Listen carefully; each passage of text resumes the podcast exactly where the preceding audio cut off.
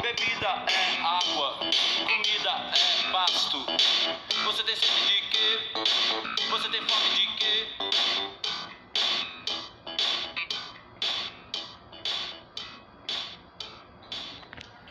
Olá, sejam bem-vindos a mais um podcast Hora Aula. Nesse episódio estaremos falando sobre uh, teorias demográficas e entre elas a mais famosa que é do Thomas Malthus. Mas antes disso, vamos falar sobre taxa de fecundidade, expectativa de vida e planejamento familiar. Eu estou aqui com o Ângelo, representando os alunos do, da segunda série do ensino médio, e a gente vai tratar desse assunto uh, que faz referência a esse conteúdo que está sendo abordado é, nesse momento, é, março de 2021, primeiro bimestre. Tudo bem, Ângelo? Como vai? Vamos bem, pô. Animação, Ângelo. Tudo bem, Ângelo? Tudo bem, pô. Ah, agora sim. Ângelo, para começar, após a música do Titãs aí, Comida, é, nós vamos tratar da taxa de fecundidade. Ela caiu e continua caindo em grande parte do mundo. E ao mesmo tempo que a taxa de fecundidade diminui, as mulheres estão tendo menos filhos, a expectativa de vida está aumentando. É, por que, que isso ocorre? Por que, que as mulheres estão tendo menos uh, filhos em relação às nossas mamães, avós e bisavós e assim por diante? Pelo primeiro motivo seria pelo, pelo ponto de elas começarem a ser independentes. Pelo, pelo segundo, é só a gente perceber como era antigamente. Onde elas ficavam dependentes dos homens, né? Por, pelo fato de, de muitas das vezes serem donas de casa e ficarem em casa e não ter a oportunidade de ter o trabalho, né? E essa independência ela se reflete principalmente aonde na sociedade? Trabalho. No trabalho.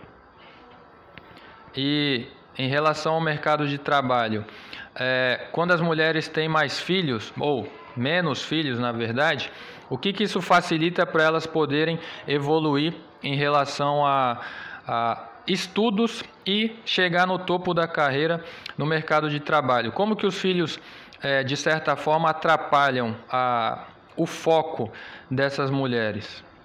Ah, por conta de dar atenção, principalmente, e os custos e os gastos, né? Exatamente.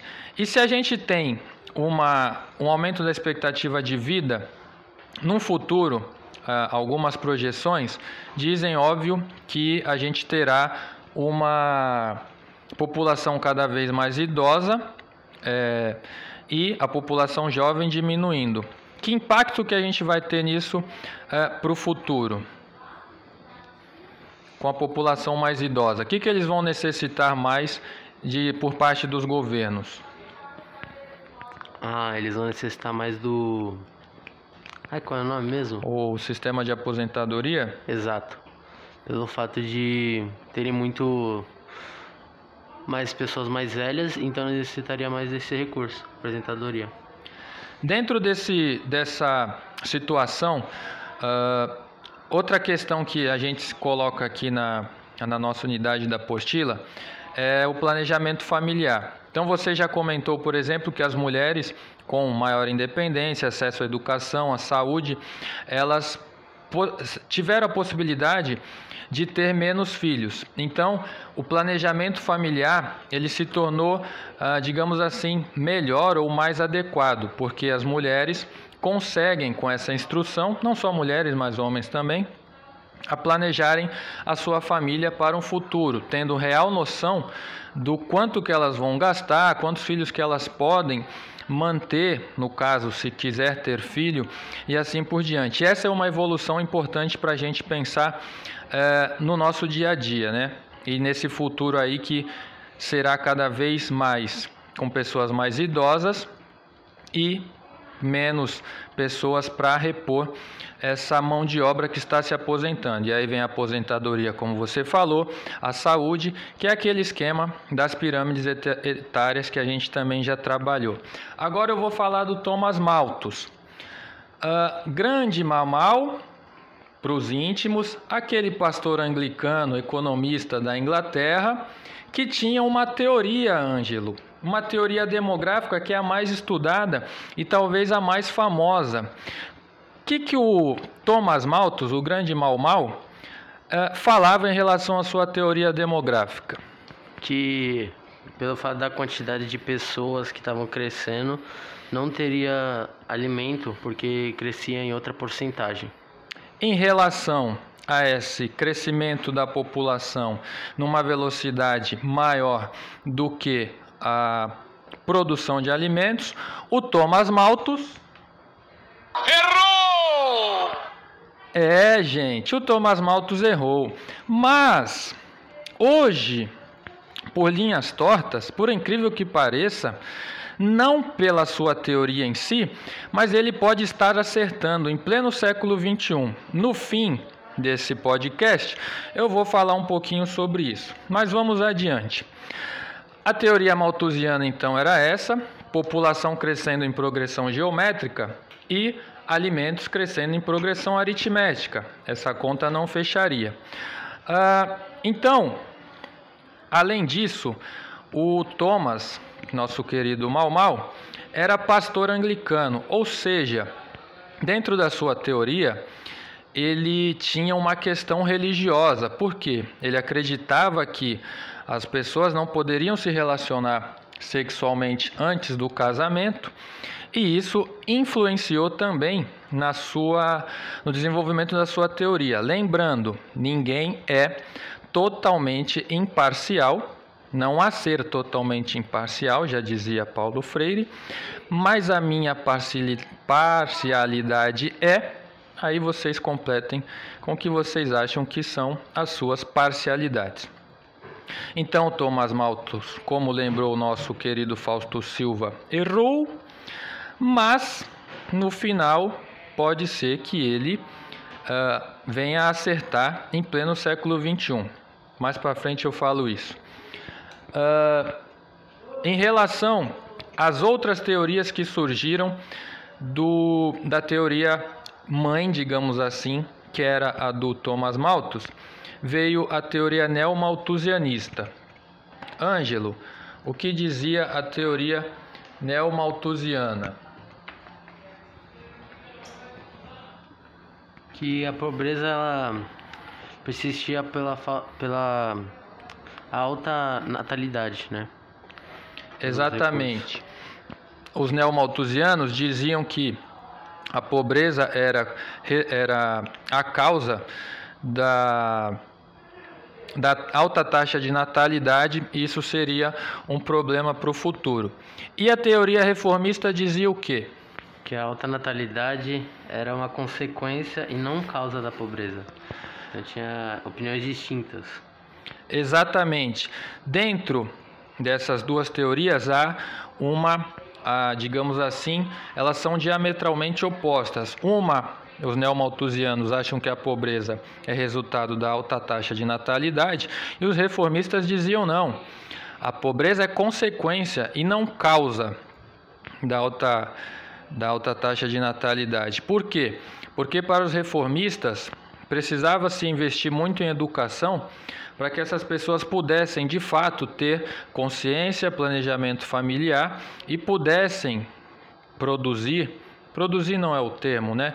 É, eles pudessem formar famílias é, de acordo com a possibilidade de que eles teriam em relação à sua renda. Então, esses são, é, além dessas duas, tem a, a teoria ecomalthusiana, que dizia o seguinte: fala aí, Ângelo que o aumento da população é igual a pressão sobre o ambiente, o, o ambiente, que seria quanto mais pessoas, mais não teriam recursos naturais devido a a importação e exportação deles. O que, que você acha, Ângelo, dessa teoria ecomalthusiana em relação a essa pressão sobre o meio ambiente causado pelo elevado número uh, da população mundial. Que futuramente, pelo jeito, não teria quase nem ambiente, porque teria tudo desmatado em relação a essa pressão. E o que, que você acha que é o que é preciso fazer para que a gente consiga diminuir um pouquinho essa pressão sobre os ecossistemas, porque a gente sabe que da natureza é que vem a nossa vida, tanto no caso da água, o ar, é, a biodiversidade e principalmente a produção de alimentos. O que, que você acha que é preciso fazer no futuro próximo para a gente diminuir essa pressão sobre o meio ambiente, haja vista que a população já está num certo limite, já não dá mais para diminuir. E agora? Oh, pelo meu ver, o certo seria fazer um máximo em relação a materiais recicláveis, coisas que podemos futuramente pensar, e diminuir o consumo dessas esses materiais primos, né? Vindo da, do, da natureza. E, e tendo em vista repondo né, ele na natureza, para que possa futuramente crescer mais. Vivemos de maneira mais sustentável, né? Exato. Essa sustentabilidade é o que grande parte do planeta busca, embora a gente tenha ainda o negacionismo é, permeando né, grande parte da nossa sociedade. Uh, no comecinho lá, a gente falou do aumento da expectativa de vida e essa população mais idosa vai gerar, como o Ângelo lembrou lá, custos de aposentadoria, saúde para essa população e assim por diante. E aí nesse nesse quesito a gente tem, claro, um desafio grande que é equilibrar a, a população idosa com, o seu, com as suas necessidades é, e, por exemplo, é, tratar das reformas da Previdência, no caso do Brasil e da Europa principalmente, que tem uma população idosa muito grande, isso gera protestos e assim por diante, além da saúde, a gente está vendo aí, uh, no caso da pandemia, o quanto que foi o quanto que é importante um sistema público de saúde e o quanto os mais idosos sofrem, é, especialmente no caso do coronavírus. É, eu falei lá da previsão do, do, do Thomas Malthus, que ele errou. É, e aí, por que, que eu falo que ele pode estar acertando hoje? O Ângelo falou da questão do, da pressão sobre o meio ambiente, né, dos ecomalthusianos, e a gente corre o risco hoje, devido a, ao aquecimento global e às mudanças climáticas, de estarmos de fato é, em pleno século XXI, apesar de hoje a gente produzir o necessário para suprir a necessidade da população mundial em relação aos, aos, alimentos, pelo menos duas vezes todo dia o necessário a gente produz, né? Uh, daqui a um tempo, devido às mudanças climáticas, algumas regiões do planeta não terá, por exemplo, água, justamente por causa dessas mudanças, ou pode, no caso, não vai ter água e pode ter uma desertificação devido justamente ao aquecimento global. E aí, tratando do meio ambiente, porque tem tudo a ver com a geografia, a gente tem um projeto em andamento que é de escurecer o sol. Como assim escurecer o sol?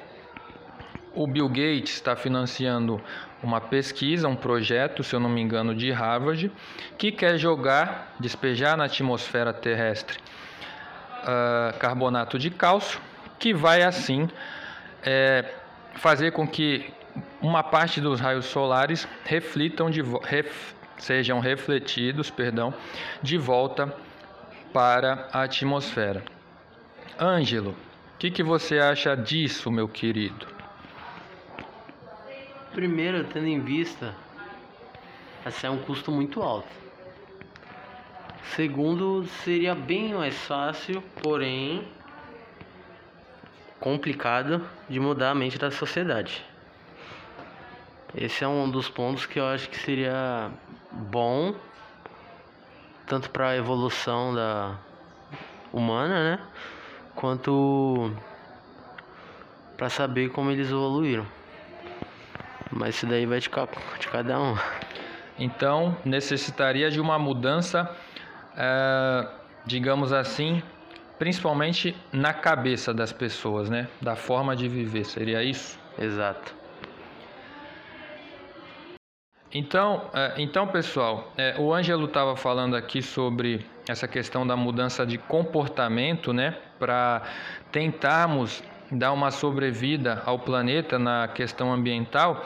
E o projeto do Bill Gates, que ele financia, é esse, na tentativa de brecar um pouquinho uh, o Sol em relação ao aquecimento global. Mas como o Ângelo lembrou, é, alguns, algumas situações que a gente pode fazer para diminuir essa situação é principalmente, primeiro de tudo, acredito que mudar a nossa cabeça na questão do consumismo. E aí a partir daí reciclar, reutilizar, porque são informações muito preocupantes que a gente tem para o restante da nossa, da nossa vida, que é até 2050 a projeção de haver mais plástico do que peixe nos oceanos. A Terra aquecendo quase um grau a cada ano, as calotas polares derretendo. Isso aumenta o nível do mar. Já temos os refugiados do clima com pessoas que tiveram que fugir das suas áreas, principalmente ali algumas ilhas, né, que foram submersas e assim por diante. Aqui no Brasil, a, a destruição da Amazônia pode acabar com os rios voadores que trazem a chuva para o centro-sul e assim por diante. Então, é, são situações muito preocupantes que a gente começa na, na demografia, né, nas teorias demográficas, e vai acompanhando, uh, tratando das questões ambientais e assim por diante. Então, é, são reflexões que a gente precisa fazer. Que planeta que a gente quer? A gente vai poder dar um futuro para os nossos filhos se a gente conseguir continuar consumindo do jeito que a gente está? Então, são reflexões importantes que a gente precisa fazer. Ângelo, uh, deixa um recado aí para o pessoal e também alguma reflexão que você acha importante que as pessoas façam, porque é justamente o seu futuro, o meu, do meu filho, que está em jogo quando a gente trata das questões ambientais e do número de pessoas no mundo. Bom, primeiramente, para que a gente dê, os val dê o valor nas mínimas coisas que a gente tem tanto pela água, tanto pela comida, tanto pelo sol que a gente vê todo dia. E, e pensem que é, se vocês dormissem agora e acordassem sem nenhum desses recursos, o que, vocês achariam? Então é isso, pessoal. Vamos refletir, vamos pensar que tipo de planeta a gente quer e terminem com Titãs. Bebida é água, comida é pasto. Você tem sede de quê? Você tem fome de quê?